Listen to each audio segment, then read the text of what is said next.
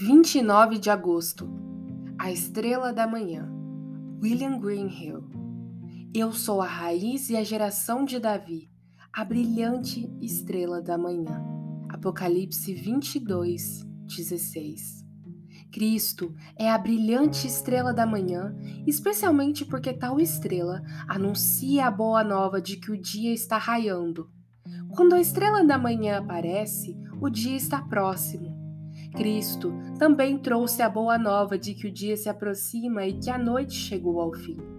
Em Lucas 2, 10 e 11, sobre a encarnação de Cristo, o anjo disse aos pastores: Não temais, eis aqui vos trago boa nova de grande alegria, que o será para todo o povo. É que hoje vos nasceu, na cidade de Davi, o Salvador, que é Cristo o Senhor. E então, Glória a Deus nas maiores alturas e paz na terra entre os homens a quem ele quer bem.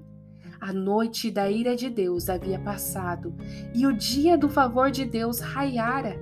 Cristo trouxe de volta o sol do favor e da, da bondade paternal de Deus e amor para nós, para dar a seu povo conhecimento da salvação, no redimi-lo dos seus pecados graças à entranhável misericórdia de nosso Deus, pela qual nos visitará o sol nascente das alturas, para, para alumiar os que jazem nas trevas e na sombra da morte, e dirigir os pés pelo caminho da paz. A boa nova chegou. Agora o dia está próximo, e Cristo trouxe de volta a imortalidade e a vida ao mundo.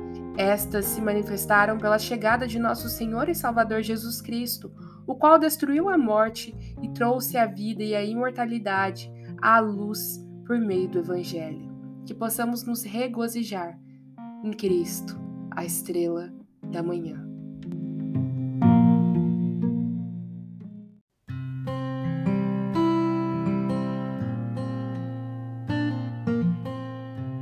Você ouviu a leitura do devocional Dia a Dia com os Puritanos Ingleses, da editora Pão Diário, uma leitura que você encontra aqui no Devoção Diária.